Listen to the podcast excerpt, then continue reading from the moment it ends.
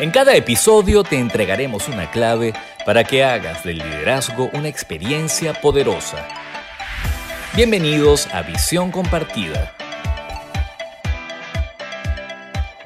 Hola, ¿cómo estás? Me encanta recibirte en el episodio 19 de Visión Compartida. Soy Lucía Galota y el tema de hoy es las 20 barreras del liderazgo.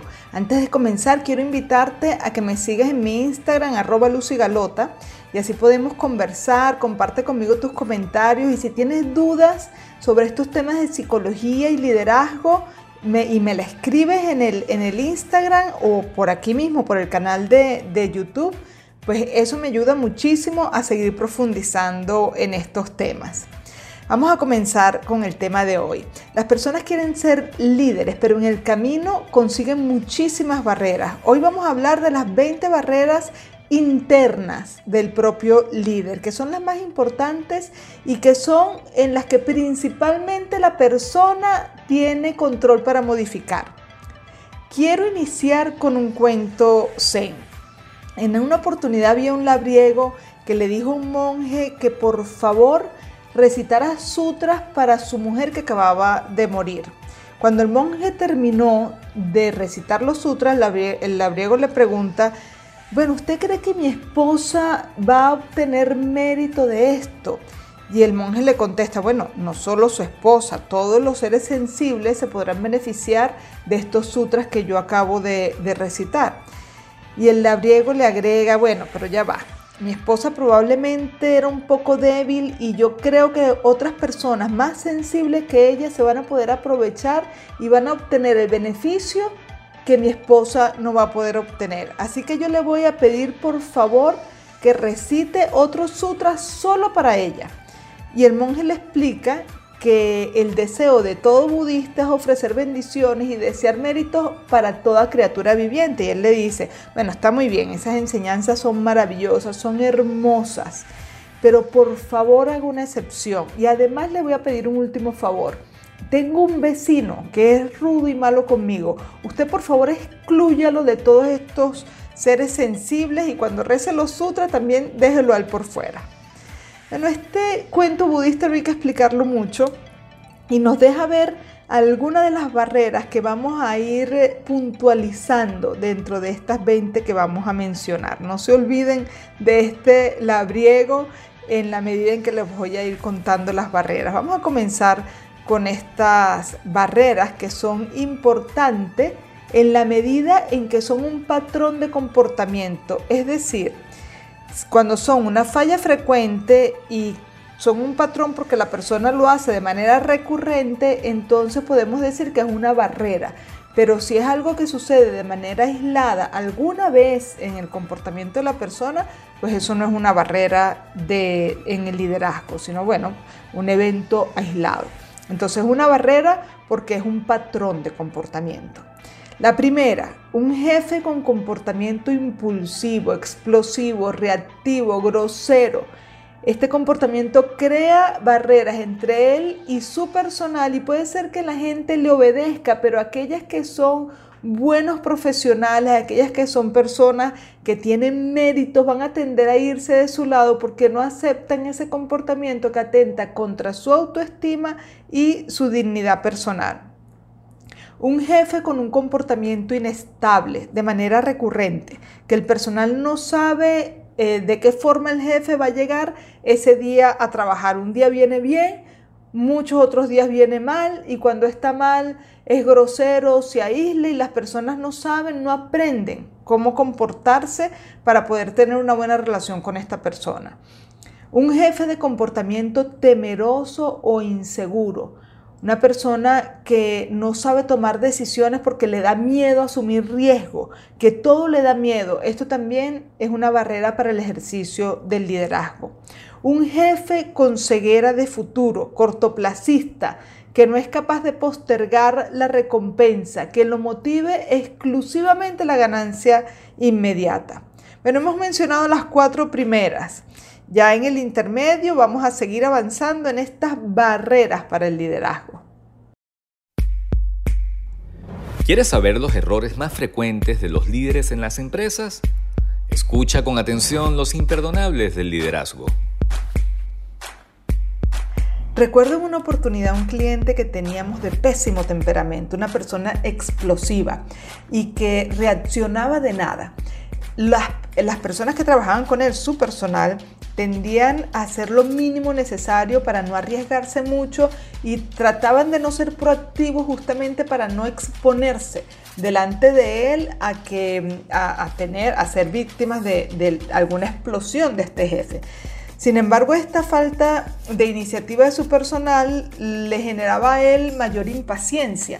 Entonces había como un círculo vicioso entre las personas que no querían tomar riesgos para que esta persona no explotara y no los maltratara y él que quería que su personal asumiera riesgo, fuera proactivo y que no se daba cuenta, sobre todo no se daba cuenta de cómo su comportamiento impactaba negativamente en su entorno y más bien él creía de él que él era un excelente líder. Él sentía que él era una persona de quien los demás debían aprender a cómo actuar como líder. La verdad es que él era muy bueno en el negocio, él era muy bueno con los clientes, era muy bueno consiguiendo oportunidades para la firma, pero no era un buen líder con su personal en cuanto a que su comportamiento más bien lo que generaba era rechazo, resistencia y muchísimo miedo. Acabas de oír los imperdonables del liderazgo Continuando con las barreras del liderazgo, les menciono la número 5. Un jefe racista o clasista o con cualquier tipo de exclusión que no esté basada en los méritos profesionales. Es decir, una persona que juzga negativamente al otro por eh, atributos que nada tienen que ver con su ejecución o con su, desempeño profesional. Esa es la quinta barrera del liderazgo. La sexta barrera, la falta de coherencia personal. Una persona que dice algo con la boca, pero su comportamiento es todo lo contrario, que promete y no cumple. Una persona que no tiene coherencia personal le cuesta mucho ser un líder a través del ejemplo. La séptima barrera, un jefe que solo quiere ganancias personales o para los directivos de la empresa sin importarle los demás, sin importarle la sociedad y sin importarle el medio ambiente. Que el propósito central de este líder sea ganar dinero y no agregar valor integral y a largo plazo. La octava barrera es un jefe individualista, incapaz de integrar un equipo y de trabajar en equipo. La novena, un jefe que no es solidario y que no les interesa las necesidades de su personal. La décima barrera, un jefe inconsciente que no se da cuenta de su comportamiento y de las consecuencias de este en su entorno. La barrera número 11, un jefe que busca constantemente culpables afuera para echarle la culpa de sus resultados, para hacerlos responsables de su propio comportamiento. La barrera número 12, la falta de autenticidad, no tener el coraje de ser quien se es verdaderamente y buscar esconder las vulnerabilidades en máscaras que lo hagan ver perfecto. Si, si es que la perfección existiera, estas personas tienen la fantasía de que si disimulan sus vulnerabilidades, sus errores, sus defectos, sus debilidades, pues pueden parecer personas, personas perfectas. La barrera número 13, un jefe que castiga los errores y no los aprovecha para el aprendizaje y el progreso. Barrera número 14, no saber leer las señales del contexto y actuar de forma reactiva e improvisada. Barrera número 15, confundir la opinión personal con la verdad. Muchos jefes dicen, bueno, en mi humilde opinión, mire, la opinión humilde es la del experto. Una persona que opina sin saber es un arrogante dejando ver su ignorancia. Entonces, cuando yo confundo mi opinión personal con la verdad, lo que estoy es a través de mi ignorancia siendo arrogante, pensando que lo que yo voy a decir puede reemplazar la verdad. La actitud correcta en el líder produce resultados excelentes. A continuación, los aciertos del liderazgo. En mi trayecto como formadora de competencias de liderazgo he visto varias tendencias muy marcadas. La primera, personas que van obligadas a los cursos o a, o a las mentorías o al coaching, porque bueno, las mandaron. Y esas personas pudiera ser que aprendieran alguna cosa, pero realmente por la vía de lo práctico hacen pocas modificaciones en su comportamiento. Están las otras personas que aprenden, pero que aprenden más de forma intelectual, que son capaces de dar buenos discursos, que aprendieron los conceptos, pero que no lo llevaron a la práctica. Y están los terceros, y para mí esos son los aciertos del liderazgo. Las personas que no solamente se aprenden la teoría y que eventualmente no saben muy bien explicar los conceptos, que intelectualmente no necesariamente eh, son capaces de replicar la teoría, pero que en la práctica hacen suficientes modificaciones como para evolucionar, para aprender, para progresar como líderes. He visto en mi práctica algunas personas que verdaderamente utilizan el entorno del aprendizaje, los salones de clase, los salones virtuales, para apropiarse de las herramientas y aplicarlas en su entorno laboral. Y esto es lo verdaderamente importante del líder, que sea capaz de evolucionar, de adaptarse, de aprender, de incorporar nuevos hábitos, de probarlos y luego decir, bueno, este sí me funciona, este no me funciona y hacerse de unas herramientas y estrategias que lo ayuden a ser cada vez un mejor líder. Acabas de oír los aciertos del liderazgo. Para finalizar, las cinco barreras últimas del liderazgo y les voy a dejar tres recomendaciones para neutralizar cualquiera de estas barreras del liderazgo. Entonces, la barrera número 16, luchar por la razón y no por la integración de las diferencias. Vamos a estar claros, es muy difícil que una persona tenga la razón total sobre un tema. Lo que nos proponen las demás personas pueden complementar, pueden ayudar a crecer el argumento y a ponerlo más sólido, más fuerte, o la solución del problema o la decisión que nos toca tomar. Entonces, un líder que lucha por tener exclusivamente la razón o por imponer su punto de vista está dejando por fuera grandes aportes que pudieran ayudarlo a tener una decisión mucho más sólida.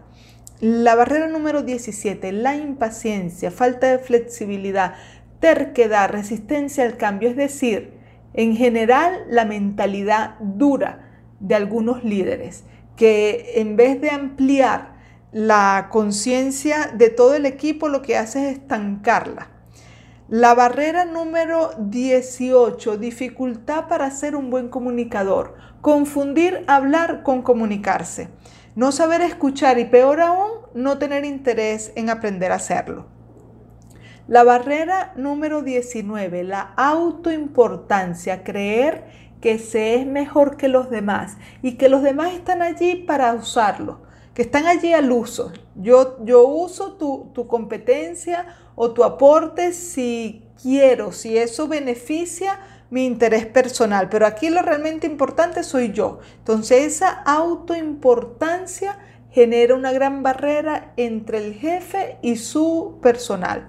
Y por último, la falta de estrategia adecuada para el momento oportuno, por ignorancia y falta de interés en prepararse para ser un líder estratega. Entonces, aquella persona que Puede ser que sepa las estrategias, no necesariamente es por ignorancia, es decir, puede saber las estrategias, pero no las quiere aplicar. O la persona que ni siquiera quiere prepararse, conocer las estrategias y cree que se las sabe todas. Y entonces apoya su liderazgo, soporta su autoridad y su liderazgo exclusivamente en su personalidad.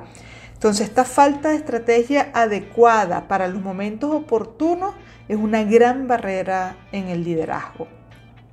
Para cerrar, vamos a mencionar las tres recomendaciones para neutralizar cualquier barrera del liderazgo. La primera, vuélvete un observador consciente de tu, propio comportamiento y del resultado que este comportamiento trae en tu entorno, en las personas que te rodean.